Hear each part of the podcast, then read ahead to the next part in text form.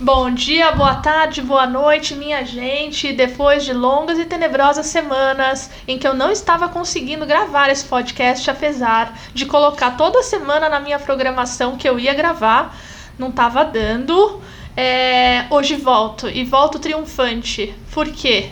Trago para bater um papo comigo sobre um assunto que me é muito, é, como que posso dizer, que é muito relevante neste momento, a minha querida Flávia Fusco, que além de ser psicóloga, é especialista em saúde pública e saúde mental, e além de tudo, participou do meu primeiro podcast, foi minha primeira convidada. Então, quero o quê? Refazer este primeiro sucesso? Sim, mas também em aproveitar da sua companhia, Flavinha. Muito obrigada por topar gravar comigo de novo, querida. Obrigada a você, Deia.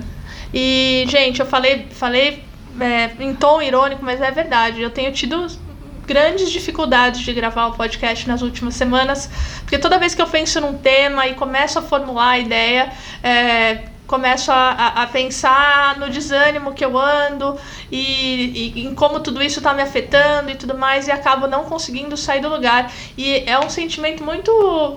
É, é, vão falar, ah, ela é geminiana, é por isso. Não, minha gente, eu acho que essa ambivalência de sentimentos está presente em todo mundo neste momento, é, por tudo que estamos vivendo. Então, para falar sobre essas ambivalências e para falar sobre como tudo isso está afetando a nossa saúde mental, é, trouxe aqui a Flávia, que vai poder falar com propriedade para a gente tentar, talvez, se entender um pouco melhor e tentar se olhar com um pouco mais de gentileza na hora de lidar com as nossas dualidades e ambivalências. Então, de novo, obrigada, querida, por ter, ter vindo, por, por participar comigo mais uma vez.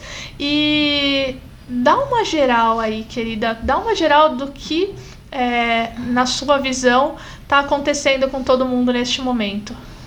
Então tá bom, Deia, obrigada de novo. É, vou tentar dar uma geral de um tema bem complexo, mas acho que tem alguns pontos importantes e principais que você fala. Acho que primeiro pegando a sua própria frase, né, é, a palavra ambivalência. Acho que a ambivalência também nesses momentos é algo esperado. Então acho que também é importante a gente entender que estar ambivalente neste momento é, não é algo necessariamente é, que indica que você ou tá com muita dificuldade, ou que você é uma pessoa que, que é confusa e que não sabe para onde ir. Por que, que a ambivalência nesse momento é esperado? Porque a gente trabalha com um conceito em, em saúde mental, né, também na psicologia, é, que nós estamos vivendo neste momento que a gente chama de perda do mundo presumido. O que, que é a perda do mundo presumido? É, eu não conheço mais é, aquilo que eu achava que eu conhecia. Então essa é, a perda do mundo presumido é eu sabia o que eu ia fazer, eu sabia onde eu ia, eu sabia com quem eu estava, é, eu me planejava para fazer determinada viagem. Então, é tudo aquilo que eu conhecia e já sabia como lidar. Então, a pandemia ela trouxe essa quebra, né, Deia? Total, nossa. Então, isso é um ponto essencial que eu acho que essa perda do mundo presumido é o que vai gerando essas consequências e esses sintomas e o agravamento no, é, em saúde mental que a gente está vendo.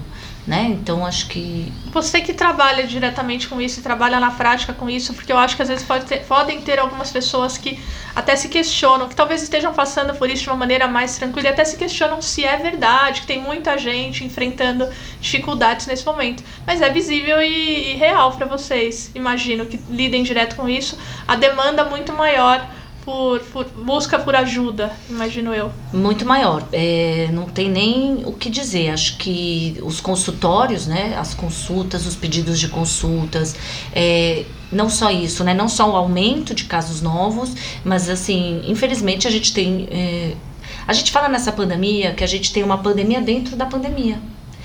A primeira é a própria da Covid, que traz sofrimento, morte, e a segunda é a saúde mental. Então a gente fala que é uma, a saúde mental ela traz uma questão aí que é uma pandemia dentro da pandemia.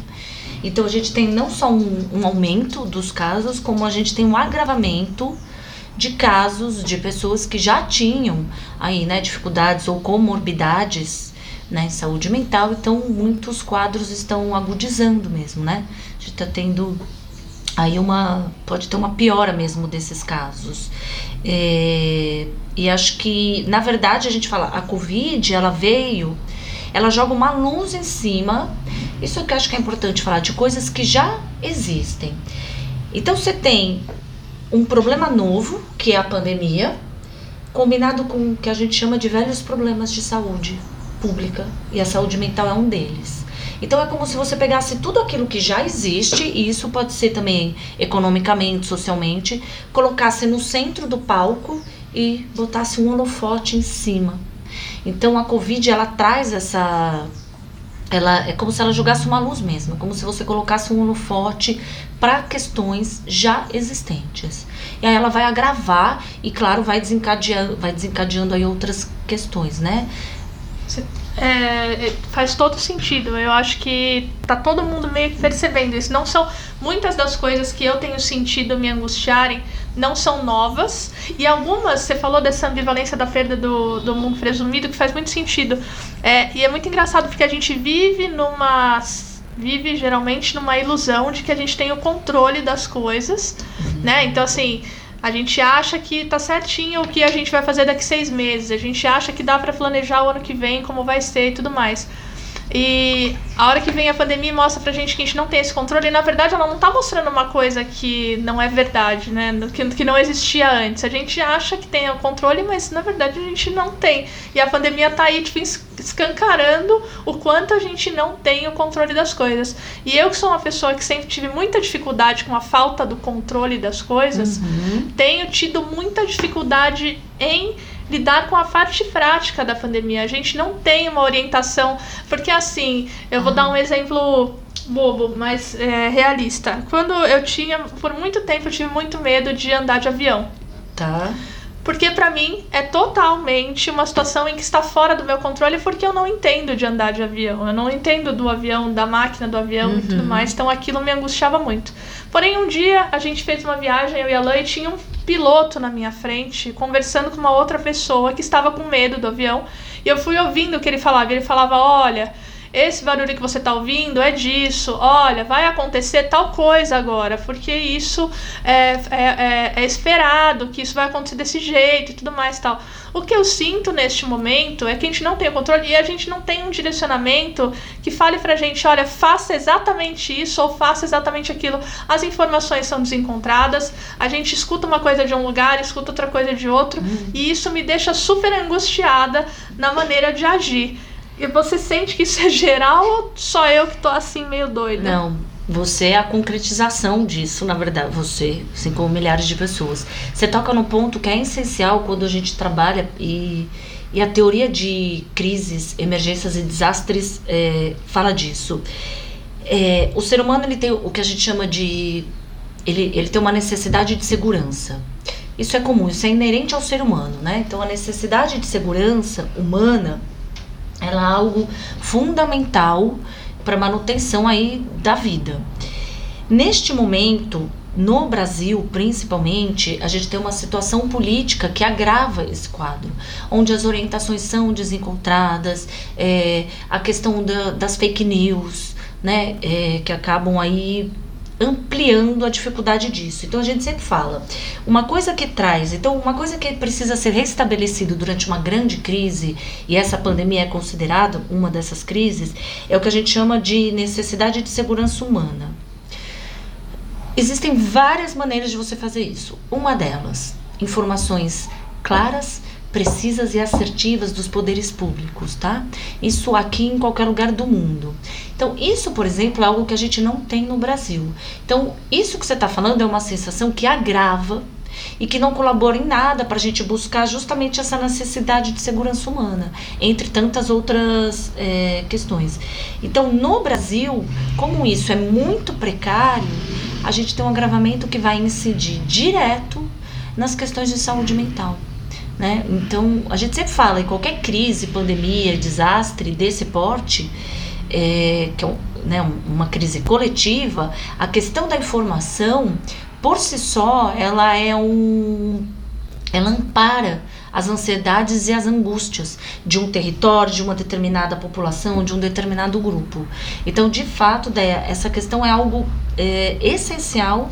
Então, esse é um dos motivos, inclusive, que a gente vai vendo por aí das discussões. É, fica em casa, não fica em casa, sai para trabalhar, não sai para trabalhar, se pode, fica, mas aí também eu tenho que sair, porque se eu não saio eu deprimo.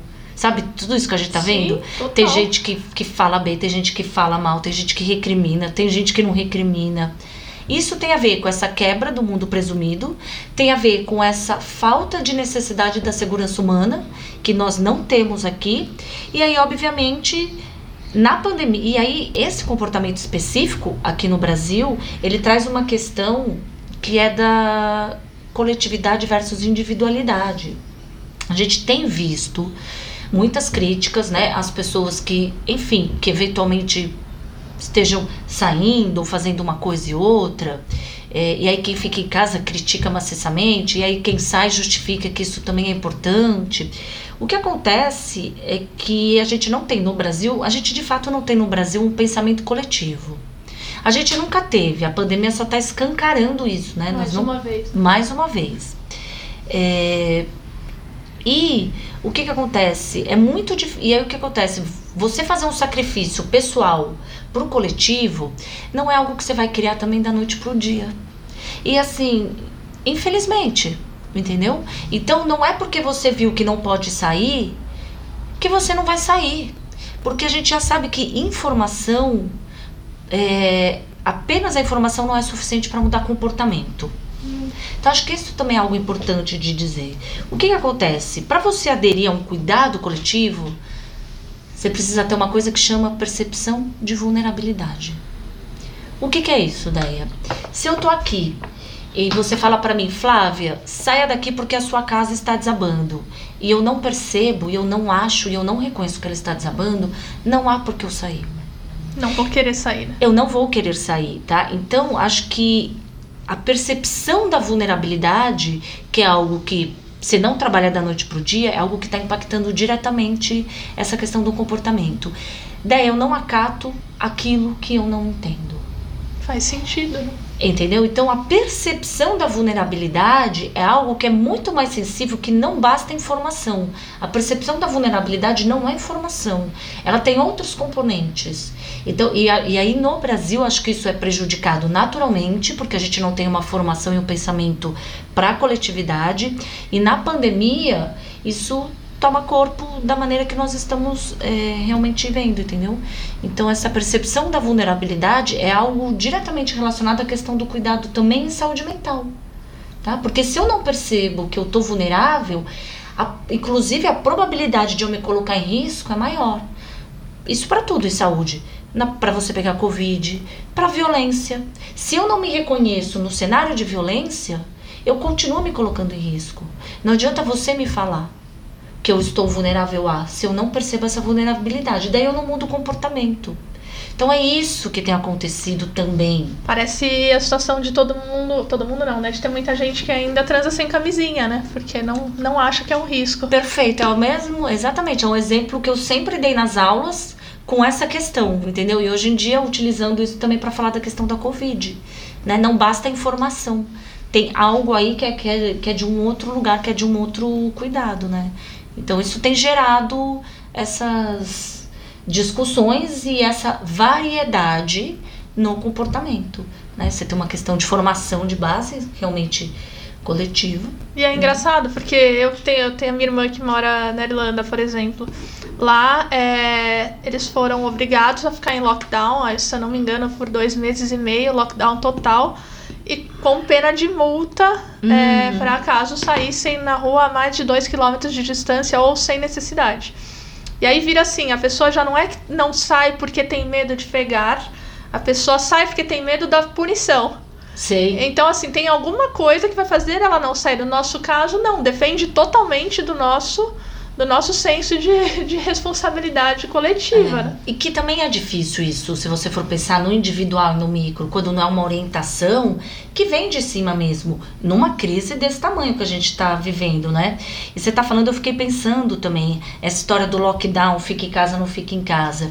É, as desigualdades sociais também no Brasil, elas dificultam também, obviamente, determinado tipo de comportamento que seja mais amplo e coletivo. Por quê? Ao mesmo tempo, porque, por exemplo, fiquei pensando, né? É, eu tenho alguns colegas, tenho um amigo específico que, que é espanhol, né? E ele é de Barcelona. O lockdown durou 50 dias. Mas a situação econômica e social do país permitiu que, efetivamente, tirando o serviço essencial, todos pedissem as coisas online, por telefone e tudo mais. Então, de fato, eles conseguiram cumprir o lockdown. E aí, depois de 56 dias, abriram, né, voltaram para a rua, embora agora estejam voltando para casa de novo. Mas o que acontece é que no Brasil você não consegue fazer esse tipo de ação homogênea na coletividade. Entendeu? Então você tem pessoas que estão até hoje de home office, que pode trabalhar em casa, e você tem pessoas que, que o dia a dia simplesmente não alterou uma vírgula né? É, profissionais da saúde, por exemplo, né? Continuam trabalhando, trabalhando até mais. Na verdade, ficar em casa é, é algo que muitos estão desejando fortemente neste momento. Profissionais informais. Então, a desigualdade, ela também não consegue equalizar esse tipo de comportamento, de comportamento na coletividade. Então, é, na verdade, isso não é nem uma desculpa nem uma justificativa, mas é sob essa ótica que a gente vai ter que entender essa questão de comportamento e de cuidado e saúde mental. E por isso alguns definitivamente vão ficar mais agravados e outros menos, também a depender de recursos emocionais anteriores, prévios à pandemia. É importante dizer isso também. Exatamente. Eu fico. Você fica falando tudo isso, eu fico pensando em mim mesma, que ando tendo muita dificuldade de esclarecer o que é certo, o que é errado de se fazer. É, eu que tenho muito acesso a muitos meios de, de, de, de informação e tudo mais. Uhum. E às vezes tomo a decisão de fazer alguma coisa, ai, ah, vou sair para dar uma volta. E vou andar no quarteirão, vou andar na rua. E quando eu volto, fico é, me sentindo mal de ter feito uma coisa que na verdade era para me fazer bem. Uhum. E, e, e, que eu acho que uma coisa que a gente já falou aqui no podcast que a gente fez juntas, e que as redes sociais é, são um meio de informação, mas também às vezes são um meio de desinformação, né, no caso, e, e são um meio de da gente se colocar numa posição de muito julgada, né? Mesmo quando assim, eu não postei que eu saí para andar, mas ainda assim eu tô lendo as pessoas criticarem quem tá saindo para andar, e aí eu sofro porque tô me sentindo mal porque saí para andar. Então assim, é exatamente a palavra que a gente usou, uma ambivalência de sensentimentos uhum. e é uma ambivalência é, até de de maneira de me julgar, de, de, de olhar para mim. Às vezes eu não consigo nem me ouvir. Porque a gente, eu e a Helena, a gente conversa e a gente fala, uhum. tá, mas vamos pensar no que você acha certo. Qual é o que você acha certo? Eu não consigo nem me ouvir. Eu não sei. Essa é a crise que a gente está enfrentando do individual pro coletivo. E também não acho que se julgar, a julgar os outros, apontar o dedo, sair disparando em rede social, entendeu? É, uma outra coisa dessas redes sociais você consegue pegar quando é uma reportagem séria e, e, e também com informação de especialistas sobre o assunto, entendeu? É, mas é a questão realmente da coletividade e da individualidade. Infelizmente, essa é uma realidade. No Brasil, nós não temos esta educação coletiva. E aí também eu fico pensando o quanto nós conseguimos fazer isso no momento da crise. Porque algo que deveria ser feito previamente, né? É, que essa formação é, de uma sociedade coletivo. que pensa no todo, a gente não teve. Então também é, as pessoas vão fazendo aquilo que conseguem, as pessoas também vão utilizando o que elas têm de recursos. Né?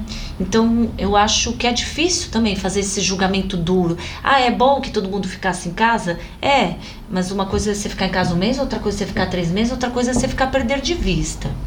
E que casa é essa que você fica? Né? Exatamente. Então, assim, é, nós temos pacientes, pessoas que moram em, assim, onde a casa toda dá o tamanho dessa mesa que nós estamos conversando, né? Então, ficar em casa é, é quase. É, é, não chega a ser uma possibilidade para muita gente. Então eu acho que também a gente tem que ponderar isso, entendeu? Porque é assim no Brasil. Então é isso, a probabilidade de alguém morrer de fome em outros países ficando em casa é muito menor do que aqui no Brasil e também por conta da formação, educação e da percepção de risco que eu falei, né? Então, infelizmente, no Brasil a gente apaga o fogo na resposta. O que, que é isso? A gente está tomando consciência da coletividade no momento da crise. E a gente fala isso em gestão de risco. Isso deveria ter sido feito previamente, naturalmente, em cuidado, em saúde pública, tá? Mas no Brasil a gente não tem uma cultura de promoção e de prevenção. Então isso está sendo feito e aprendido, mas no momento da na crise, marra, né? tudo tá junto. Na marra. Então algo que seria um passo antes, a gente está fazendo isso ao mesmo tempo, né? Então é uma situação difícil e claro, e aí as pessoas vão e às vezes a, a internet ela é um desserviço, né? Ao mesmo tempo que ela traz tanta coisa, informação bacana, ela também é um desserviço. Sim. Em alguns momentos, né?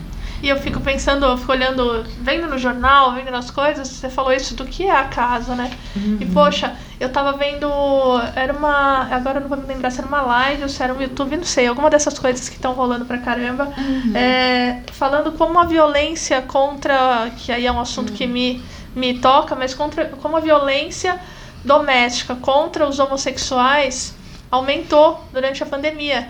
Porque às vezes é, eu eu sou lésbica, um exemplo, vou usar como exemplo. E eu morava sem meus pais, longe dos meus pais, que me aceitavam, enfim, mas também não participavam tanto da minha vida. Aí, sei lá, eu perco o emprego, eu preciso voltar para casa dos meus pais, que não me aceitam, uhum. literalmente. Então, a gente tem visto, a gente viu, quando eu conversei com a Alan sobre isso num podcast, a gente estava falando do quanto tem aumentado a violência doméstica contra os homossexuais. Mas eu fico estendendo isso e ampliando para outras coisas, como isso deve ter agravado também outros casos de violência doméstica. Violência, cuidados em saúde mental de maneira geral, porque a doença ela é democrática. Então a Covid, ela atinge a todos. Diferentemente do que as pessoas. Não, ela não atinge a todos, ela atinge. Mais ou menos. O que não é democrático é o cuidado. Sim. É o recurso que você tem. Né? E, e isso é um, é um problema, né? Então, se você tem um recurso financeiro mais ou menos, né?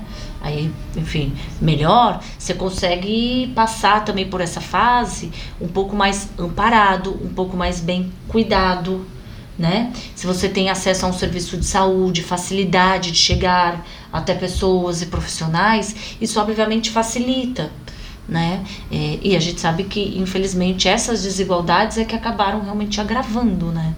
Então a gente fala, a gente aumentou mesmo o número de casos de violência. A gente até discute se os casos aumentaram ou se eles estão vindo à tona. Né? A gente teve uma diminuição nos boletins de ocorrência que são feitos presencialmente, mas um aumento no 180 de denúncia.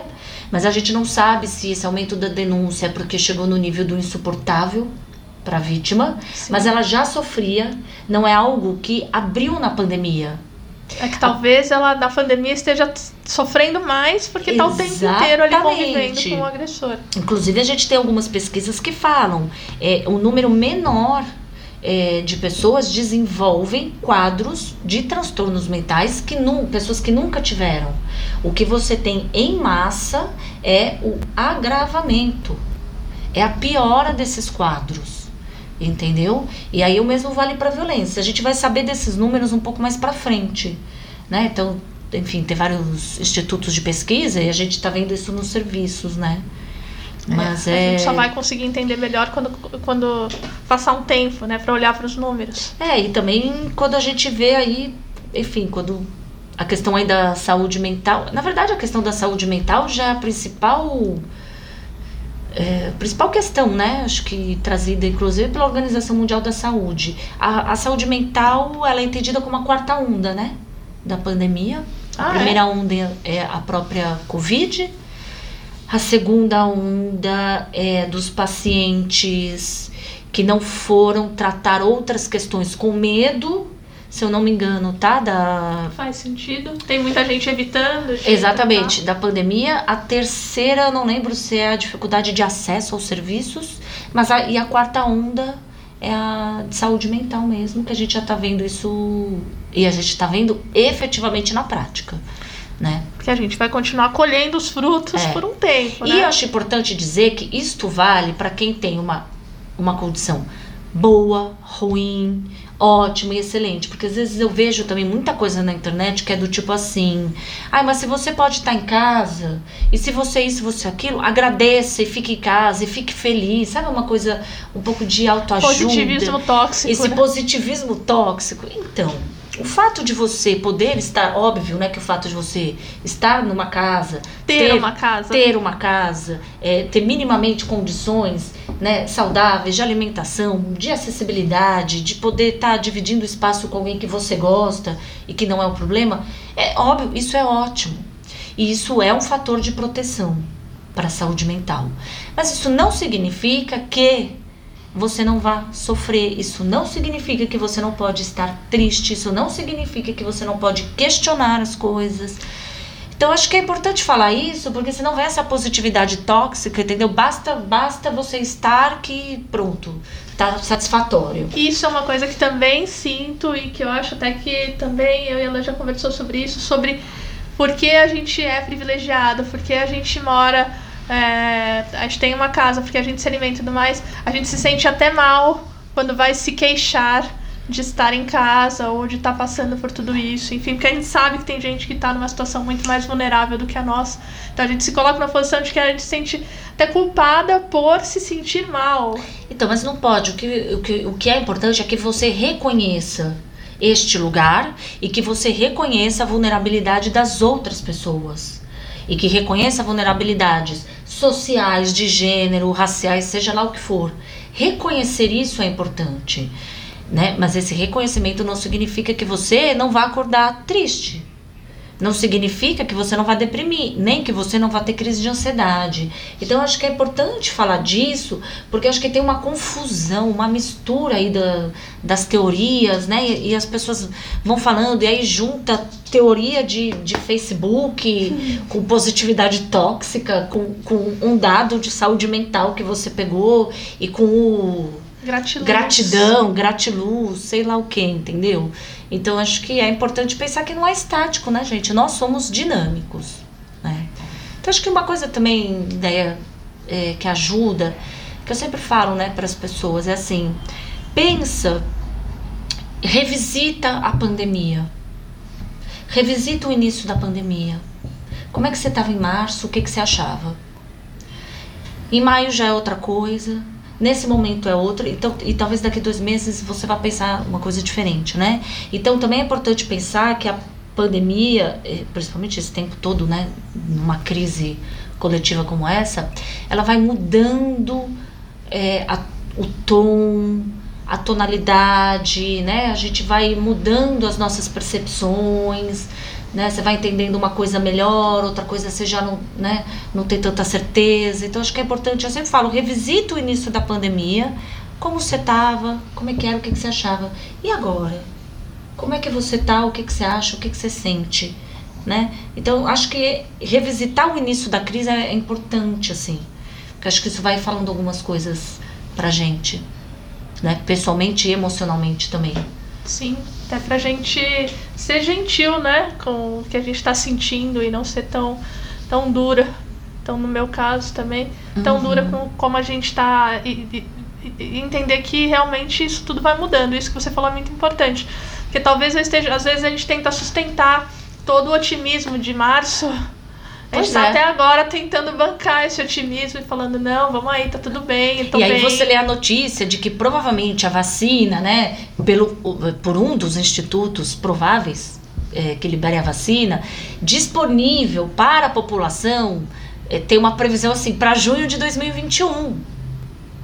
Ou seja, É, daqui um ano, né? Não é amanhã nem depois. Então essas informações também vão mexendo com a gente e obviamente quando você tem essa quebra do mundo presumido, você vai tendo que refazer e, e- sem esqueci de falar que acho que é muito importante que a gente está vivendo no que a gente chama de um luto coletivo.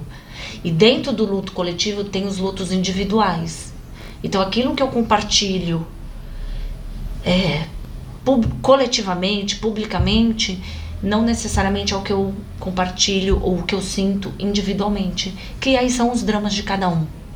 Por isso que a gente também precisa é, pensar um pouco assim, né, é, nas diferenças aí, né, de enfim, da maneira como as pessoas lidam, como isso pode ir afetando a saúde mental, porque acho que isso é um tema muito importante, né? É importante, é importante até para a gente lembrar que cada um está sentindo tudo isso de uma maneira, né? Então, talvez a gente tenha que exercitar um pouquinho da tolerância com, com a diferença na maneira de encarar, né? Se eu tô mais positiva, eu não posso ser duro com alguém que está sendo um pouco mais é. É, afetado ou que está mais chateado, enfim. Ou menos produtivo. Então, essa ideia da produtividade. Então, assim, se chegou no final do dia, é, você está muito cansado, acabado, é, não foi um dia produtivo, ainda que você tenha trabalhado 10 horas por dia, entendeu? Exatamente. Então, acho que isso é uma questão importante também, né? Que também foi uma vibe que veio, né, com a pandemia. Ah, agora que você está em casa, então leia mil livros, faça mil cursos, produza, produza, produza. Eu fiquei assim, eu não consegui fazer um curso, entendeu? Eu fiz vários, na verdade, eu fiz vários, eu dei vários, Você estou vários. dando vários cursos, né, justamente agora né, de saúde pública e tudo, mas eu amo ler. Então eu sempre leio muito na vida. Às vezes eu leio até dois, três livros de diferentes temas ao mesmo tempo. Pergunta: quantos livros, tirando os técnicos que eu tenho usado muito, eu consegui ler nessa pandemia? Meio. Entendeu? Uma pessoa que lê normalmente de dois a três livros por mês. Assim, não dá, né? Não dá, gente. Então, claro, alguns vão conseguir se aproveitar. E isso também vai muito dos perfis de, de, de personalidade. Então, nós teremos né, personalidades que estão sofrendo e que vão sofrer mais do que outros perfis de pessoas. Exatamente. Né? Então, acho que é isso. Eu vou te pedir, então, a gente está se encaminhando para o final deste podcast. É, alguma consideração final, alguma coisa que a gente não tenha conversado que você acha importante ressaltar ainda? Ou cobrimos tudo e, e não, não há nada mais a ser acrescentado? É, na verdade, muitas coisas poderiam ser acrescentadas, né? Mas acho que o principal é isso, né? É entender um pouco desse momento e dessa dificuldade da coletividade para a individualidade. É, nós estamos fazendo isso neste momento no Brasil, infelizmente, e é o momento da crise, né? Acho que essa ambivalência, que é o que você trouxe no começo, que acho que é o que mais acaba aí prejudicando pegando. e pegando né, para as pessoas. Entender que a percepção de vulnerabilidade ela não é equalizada apenas com informações e pensar que nós somos seres que né, o ser humano ele, ele precisa disso né dessa necessidade de segurança humana que a gente chama e uma vez que a gente teve a quebra disso a quebra desse mundo presumido a gente entra num luto coletivo. E além de tudo com os lutos individuais ou seja de cada um e os dramas pessoais né por trás aí das portas e paredes de, de cada, um, um exatamente. Né? e só para falar e também que, que assim é importante que tem uma coisa que é do momento, essa ambivalência, algumas dificuldades emocionais, mas que se isso estiver influenciando muito o seu dia a dia, né? Se você achar que você, por exemplo, sei lá, já tem um quadro de depressão isso também está piorando, ou você está desenvolvendo uma ansiedade num nível que você não consegue mais trabalhar, que está te preocupando muito, se você não está dormindo, o sono né, é, é um excelente regulador de cuidado em saúde mental, aí é importante que realmente você procure um profissional para poder, enfim, fazer esse cuidado mesmo, né? Acho que mais do que nunca. Exatamente. É, a ajuda pode vir de muitos, muitos lugares, né? Isso. Então, muitos lugares. Eu eu tô aprendendo cada vez mais a a, a, a gente tem a gente eu vou falar a gente, mas sou eu, né? É, dificuldade de se mostrar vulnerável. E às vezes é um momento em que a gente pode treinar isso, pode se beneficiar deste momento de alguma maneira. Exatamente, porque a vulnerabilidade ela existe, né, do indivíduo, ela tá aí. Como você vai lidar, né, com, com ela é outra história. Mas sim, é importante procurar até para que até para que não agrave o quadro.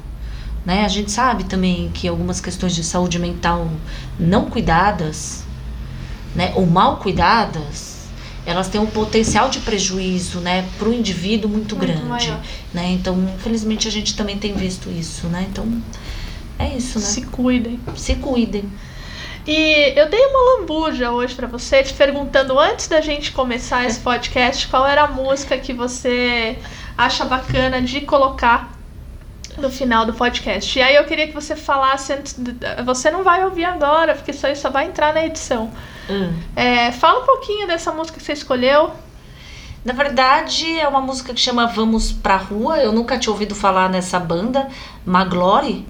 Não sei se vocês conhecem. Eu vi um show ao, na TV outro dia e aí a música chama Vamos para Rua, Vamos para Rua e tem um trecho que ele canta. É, Gosto de apartamento, mas já é hora de andar. Vamos pra rua, vamos pra rua. Eu acho que isso traz muito, não do que a gente pode fazer nesse momento, mas muito do desejo coletivo também de, dos encontros, né? Acho que essa música fala disso. Então, assim, eu adorei essa música quando eu ouvi. Gosto de apartamento, mas Acho já é hora é, de andar. Vamos pra Acho rua. que é muito apropriada para o momento e para fechar esse podcast. É. Você não está ouvindo agora, mas ela vai estar tocando neste momento no seu podcast. Ótimo. E então eu queria finalizar agradecendo mais uma vez, sabe? Até não só pela, pela disponibilidade em gravar, em falar, em dedicar um pouco do seu tempo a isso, mas principalmente porque, puxa vida, se tem uma coisa importante nesses momentos de crise para mim também são as amizades.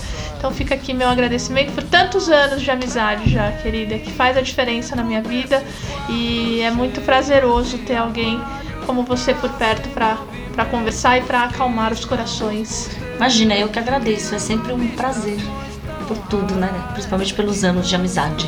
E até breve, porque assim, até com você é sempre sucesso. Ah! obrigada. Um beijo, querida. Até beijo, mais. Beijo, obrigada. Tchau, tchau. Tchau, tchau. Traga o mundo mais perto de onde você quer chegar.